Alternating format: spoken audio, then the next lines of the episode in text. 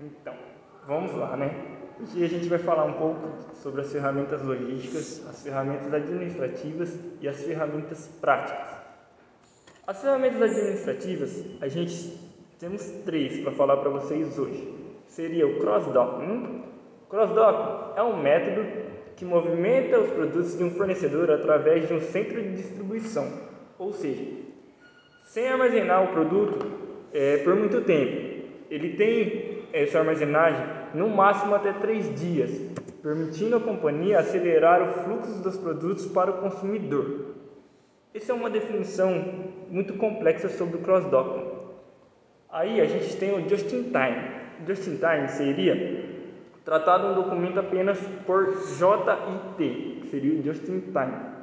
Muito mais que uma técnica ou um conjunto de técnicas de administração de produção, já que é considerado como um sistema que inclui aspectos de administração de materiais, gestão de qualidade, arranjo físico, organização do trabalho e gestão de recursos humanos. Just in Time é uma ferramenta muito precisa, uma ferramenta que abrange muito no dia a dia das empresas. Nós temos a terceira ferramenta administrativa, que seria o Kanban.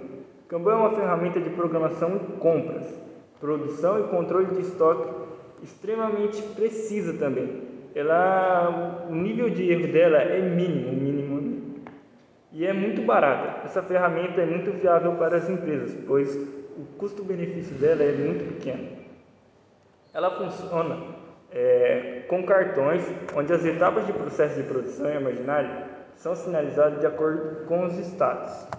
Essas seriam as ferramentas administrativas que temos. Agora a gente temos as ferramentas práticas, que seriam os carrinhos hidráulicos, as empilhadeiras, é, as pessoas que no processo são muito importantes e é basicamente isso.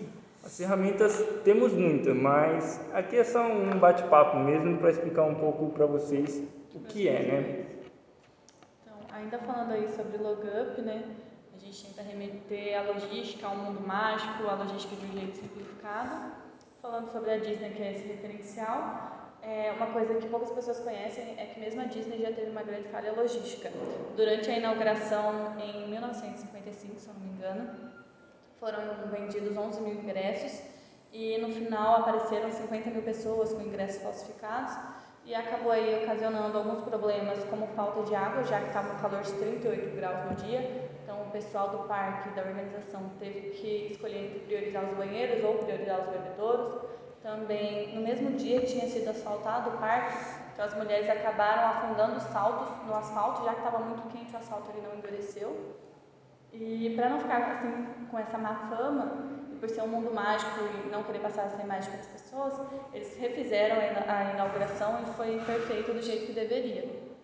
Então, continuando aí sobre logística de um jeito mais fácil, logística adaptada realmente à realidade das pessoas, a gente veio trazer a logística 4.0, que é a logística que veio acompanhar a indústria, a vinda da indústria 4.0.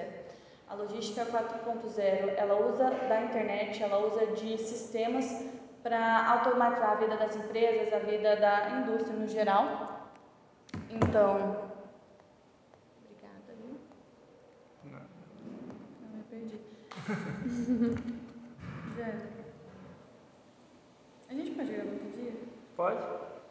Esse daqui é as falhas, tá? É os cortes Ah, que a gente vai postar pr- pra vocês. O primeiro, o primeiro em específico ficou, Ficou cabível. bacana. É que tirar foto, né? Também estava em cima da hora, né? O primeiro? Né? Você não acha que não ficou bom? Mas assim, tá muito melhor que o primeiro de todos. É. Eu acho que já tá meio do caminho. O último provavelmente vai ser o melhor, melhor, melhor. Só que a gente tem que estudar mais, Tem. ou decorar mais as coisas. Ele tá travando e É. gaguejando. E tipo assim, ficar fazendo.